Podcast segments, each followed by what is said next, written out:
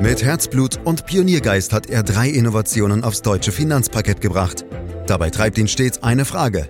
Wie können wir die Menschen in Deutschland zu besseren Anlegern machen? Karl Matthäus Schmidt, Vorstandsvorsitzender der Quirin Privatbank und Gründer der digitalen Geldanlage Quirion. Freuen Sie sich auf Klug anlegen, den Podcast zur Geldanlage. Es ist eine Werbung, die man irgendwie glatt schon vergessen hatte. Werbung für Tagesgeldzinsen von 2,1 Prozent, 2,6 oder gar über 3 Prozent. Klar, die Notenbanken haben in den vergangenen zwölf Monaten kräftig an der Zinsschraube gedreht und das zeigt sich eben nun auch in den entsprechenden Angeboten. Viele Anlegerinnen und Anleger haben dennoch schon beherzt zugegriffen und sich diese Zinsen gesichert. Aber ist das in diesen nach wie vor inflationären Zeiten wirklich eine gute Idee? Und was steht im Kleingedruckten dieser Angebote?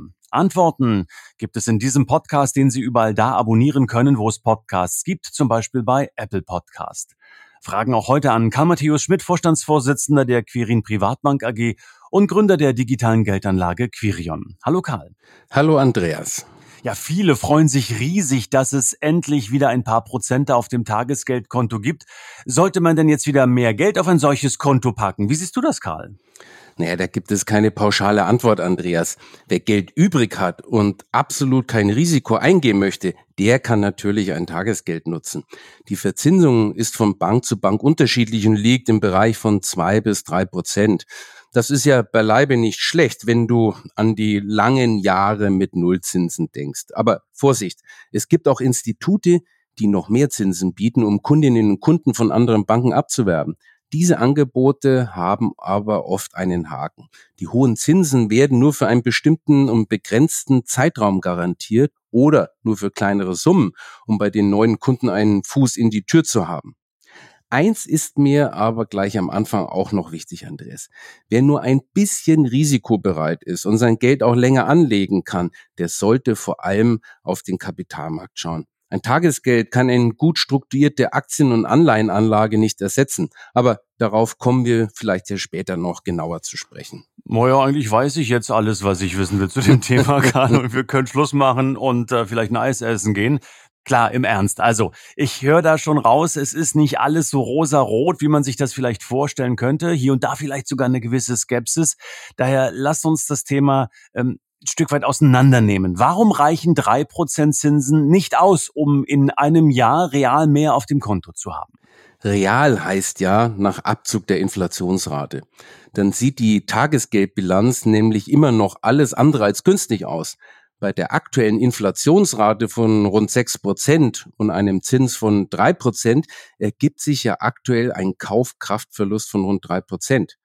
Das ist natürlich nur eine Momentaufnahme, denn die Parameter ändern sich ja laufend. Wie das Ganze in zwölf Monaten aussieht, wissen wir ja nicht genau. Ich rechne aber damit, dass wir dann immer noch von einem Kaufkraftverlust reden. Die Inflationsraten dürften zwar weiter zurückgehen, aber eben nicht so schnell und die EZB dürfte die meisten Zinsschritte auch schon gegangen sein. Die Leitzinsen lagen im Juni ja schon bei vier Prozent. Ich gehe davon aus, dass die EZB hier maximal ein oder vielleicht sogar zwei Schritte in Richtung 4,5 Prozent geht. Dann dürfte aber das Ende der Fahnenstange erreicht sein. Das Mandat der EZB bezieht sich zwar ausschließlich auf den Erhalt des Geldwertes, also auf die Eindämmung der Inflation, es ist aber kein Geheimnis, dass die EZB bei ihrer Zinspolitik sicher auch ein Auge auf die Wirtschaft hat. Zinserhöhungen sind ja immer auch ein Dämpfer für die Wirtschaft, weil sich damit auch Kredite verteuern und damit eben auch kreditfinanzierte Investitionen. Aktuell erleben wir ja eine Konjunkturdelle. Das wird die EZB nicht ganz kalt lassen. Auch deswegen rechne ich nicht mehr mit allzu vielen Zinsschritten nach oben. Karl, wenn wir über diese oder ähnliche Themen sprechen, dann haben wir viele Fachtermini dabei. Jetzt haben wir gerade schon wieder über Leitzinsen gesprochen. Ist ja irgendwo auch etwas, was wir in all den Folgen immer wieder ja angedeutet, angesprochen und erklärt haben. Aber wir haben auch viele neue Hörerinnen und Hörer dabei. Von daher sag uns doch bitte noch mal kurz, was genau der Leitzins überhaupt ist. Wenn wir vom Leitzins sprechen, ist damit immer der sogenannte Hauptrefinanzierungssatz gemeint. Der gibt vor, zu welchen Konditionen sich Geschäftsbanken mittelfristig bei der EZB Geld leihen können. Die Tagesgeldzinsen, die die Banken ihren Kundinnen und Kunden anbieten, richten sich aber nach einem anderen Zins, der auch durch die EZB bestimmt wird. Das ist der sogenannte Einlagenzins. Er fällt an, wenn Banken ihr überschüssiges Geld über Nacht bei der Zentralbank lagern. Er lag im Juni bei 3,5 Prozent. Okay, also wenn ich dich jetzt richtig verstehe, äh, frisst die hohe Inflation die Zinsen gleich wieder auf und man kann lediglich die realen Verluste etwas begrenzen. Kannst du das mal anhand eines, sagen wir mal, 10.000 Euro Kontos erklären? Und was mir noch viel wichtiger ist, kannst du das Ergebnis dann mit früheren Zeiten vergleichen? Ja, genau, Andreas. Der Tagesgeldzins dürfte wohl vorerst die Kaufkraftverluste nur etwas mindern. Besser wird's erst, wenn die Inflation weiter zurückgeht und der Zins höher als die Inflation ist. Das könnte aber noch dauern. Aber kommen wir zu deinem Beispiel. Wenn du die aktuelle Lage nimmst, dann hast du ja die Inflation von sechs Prozent und weil die meisten Banken zinsmäßig jetzt nicht wahnsinnig großzügig sind, nehmen wir mal einen Zins von zwei Prozent an. Der Einfachheit halber unterstellen wir, dass die beiden Parameter über ein Jahr so bleiben würden. Dann vermindert sich die Kaufkraft nach einem Jahr um rund 400 Euro auf circa 9600 Euro. Und das ist ja auch schon ordentlich Geld. Krasser wird es, wenn wir uns mal die letzten 20 Jahre anschauen. Wenn du da die jährlichen durchschnittlichen Inflationsraten den durchschnittlichen Zinsen gegenüberstellst, dann kommt schon Erstaunliches raus. Ich habe mal eine Rechnung mit dem Zins für Kundeneinlagen mit bis zu drei monatiger Kündigungsfrist gemacht. Dafür bekommst du besser historische Daten als für reines Tagesgeld. Über den Gesamtzeitraum hinweg lagen die Zinsen im Schnitt bei 1,1 Prozent und die Inflation im Schnitt bei rund 1,8 Prozent. Die Lücke ist also gefühlt gar nicht so groß. Sie hat aber einen heftigen Effekt. Die 10.000 Euro sind ohne Inflation in den letzten 20 Jahren auf rund 12.500 Euro gestiegen. Mit Inflation war das Geld aber Ende 2022 nur noch rund 8.800 Euro wert. Wir sprechen also über einen Kaufkraftverlust von fast 30 Prozent. Mit einer internationalen Aktienanlage, die im historischen Schnitt rund 7 Prozent pro Jahr abgeworfen hat, hättest du diese Probleme in den letzten 20 Jahren nicht gehabt. Ja, beeindruckende Zahlen und super, dass ihr da mal in die Details geschaut habt. Und dennoch, Karl, werden die aktuellen Angebote gut genutzt und das ist ja auch durchaus in Ordnung, wenn man etwas Geld kurzfristig parken will. Worauf sollte man denn grundsätzlich achten, wenn man ein Tagesgeldkonto eröffnet? Ich hatte es ja eben schon angeschnitten, Andreas. Viele Banken versuchen es mit Log-Angeboten. Hohe Zinsen werden oftmals nur neue Kundinnen und Kunden angeboten. Ist man dann einmal angeworben, gehört man bald schon zum Altbestand ohne Privilegien. Denn die Laufzeit der Zins-Sonderangebote beträgt oft nur wenige Monate. Die Banken selbst bekommen ja von der EZB momentan 3,5 Prozent Zins für Einlagen. Alternativen zum EZB-Geldparken gibt es für die Institute kaum.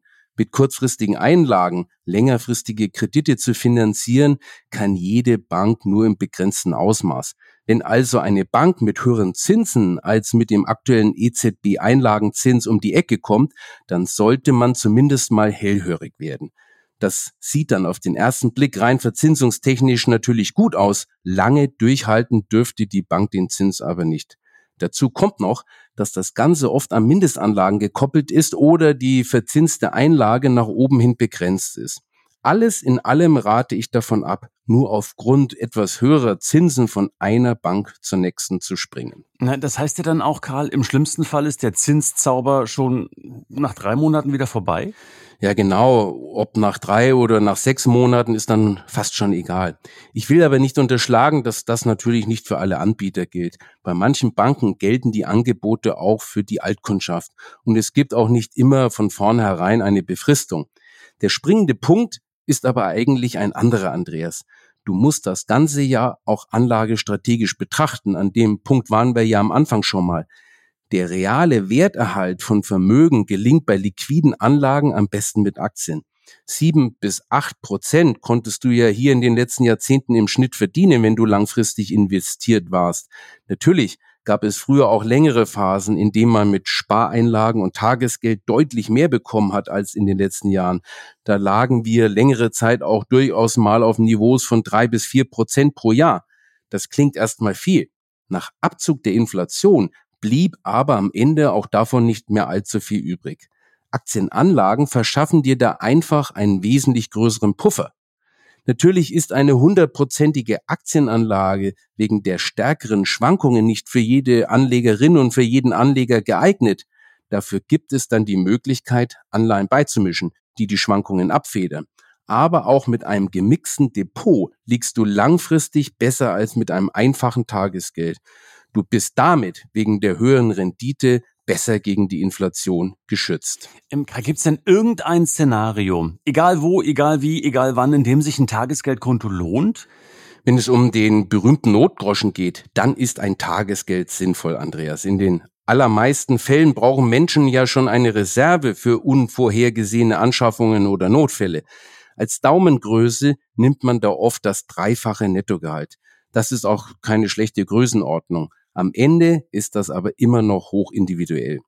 Solche Gelder sollten auf keinen Fall irgendwelchen Schwankungen unterliegen. Dieses Geld muss auch kurzfristig immer ohne Verluste verfügbar sein. Wenn man da im Notfall darauf zugreifen muss, ist es ja völlig kontraproduktiv, wenn man noch zusätzlich Stress hat, weil die Aktienanlage gerade im Minus liegt. Und weil es ja auf einem normalen Girokonto normalerweise keine Zinsen gibt, ist ein Tagesgeld hier schon empfehlenswert. Damit kann man der Inflation zumindest etwas entgegensetzen. Tagesgeld kann sie auch dann anbieten, wenn man einen höheren Geldeingang hat. Zum Beispiel bei einer Erbschaft, Abfindung oder der Auszahlung einer Kapitallebensversicherung.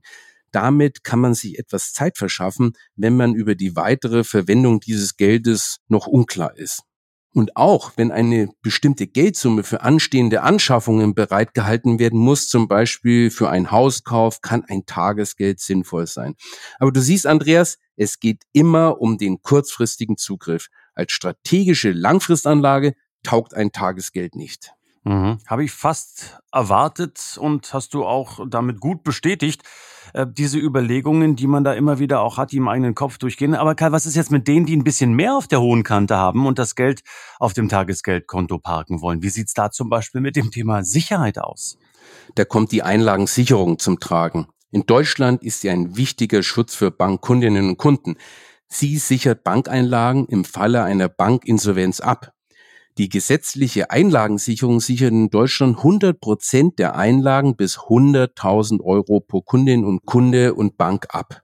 Bei Gemeinschaftskonten von Eheleuten verdoppelt sich das auf 200.000 Euro. Was kann man denn jetzt aber tun, wenn man mehr als 100.000 Euro auf der hohen Kante hat, um auf Nummer sicher zu gehen? Das Geld dann auf mehrere Banken verteilen?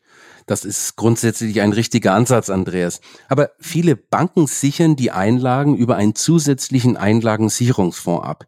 Hier liegt die Sicherungsgrenze noch einmal wesentlich höher als bei der gesetzlichen Einlagensicherung. Und damit erledigt sich dann oft eine Aufsplittung der Anlagen, wenn du bei einer seriösen Bank bist. Ob eine Bank eine solche Leistung bietet, kann beim Bundesverband deutscher Banken erfragt werden. Auf Anfrage stellen dir die Banken die Infos natürlich auch zur Verfügung. Man spricht hier auch von freiwilligen Einlagensicherungsfonds.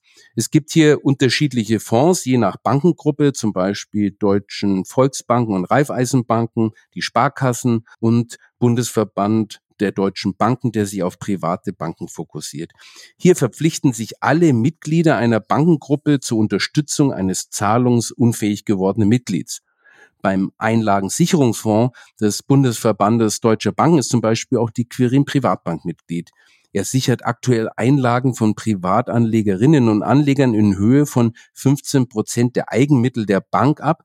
Dabei ist der Betrag auf maximal 5 Millionen Euro begrenzt. Mhm. Lass uns ähm, vielleicht doch nochmal über die Alternative am Kapitalmarkt sprechen. Ja, ich habe dir aufmerksam zugehört. Ja, du hast mehrfach schon gesagt, klar, Aktien, ETFs und so weiter, langfristig unschlagbar. Nicht nur in diesem Podcast, auch in anderen.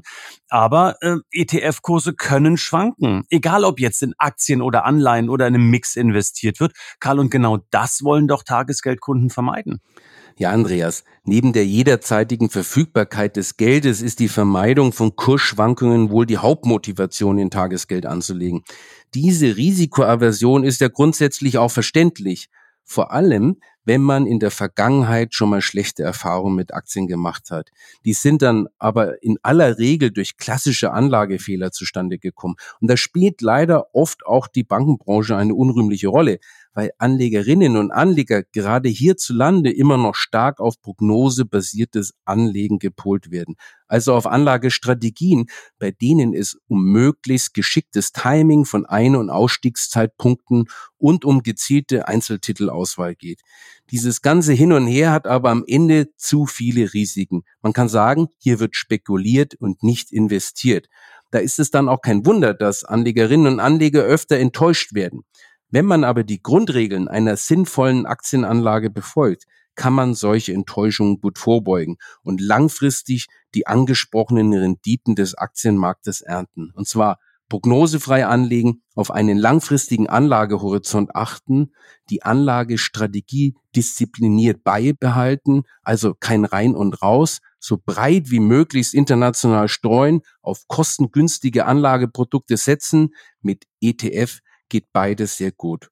Und eine vernünftige Risikokontrolle. Das heißt, die Aktien- und Anleihequote werden durch die individuellen Anlageziele und Bedürfnisse bestimmt, vor allem durch die eigene Verlusttoleranz. Aber nicht durch Marktprognosen, auch nicht dadurch, wo der DAX gerade steht. Wer so vorgeht, hat die Risiken in seinem Depot gut im Griff. Also gut, verstanden. Man muss immer genau abwägen, welchen Zweck man mit dem angelegten Geld verfolgt. Und wenn es um eine Langfristanlage geht, dann schlagen Aktien das Tagesgeld eben aus dem Feld. Verrate uns bitte aber zum Schluss doch nochmal, trotzdem und trotz allem, wie machst du das, wenn du kurzfristig mal etwas Geld parken musst? Andreas, ich kann doch auch nicht zaubern und deswegen, ich nutze am Ende auch das Tagesgeld, keine Frage. Okay, ja, klare Antwort. So soll das sein und so muss das dann am Ende dieses spannenden Podcasts zum Thema Tagesgeldkonten und vor allen Dingen auch im Vergleich zu Aktien, Anleihen und ETFs. Danke Karl Matthäus Schmidt für die Äußerungen in diesem Podcast, meine Damen, meine Herren.